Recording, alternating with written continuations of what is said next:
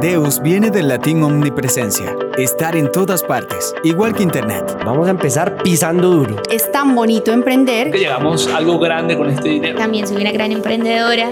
Deus es una apología a un mundo interconectado, un mundo del mañana, con inteligencia artificial, realidad virtual, hologramas y mucho más. A mí me gusta mucho el mundo de arriesgarse. En estos podcasts conoceremos a diferentes emprendedores que han empezado de cero, Un- una sociedad que siempre está en pro de apoyarse. que se han adaptado al cambio Entonces dijimos, no, ¿por qué nosotros no creamos una empresa gigante? y están construyendo el futuro.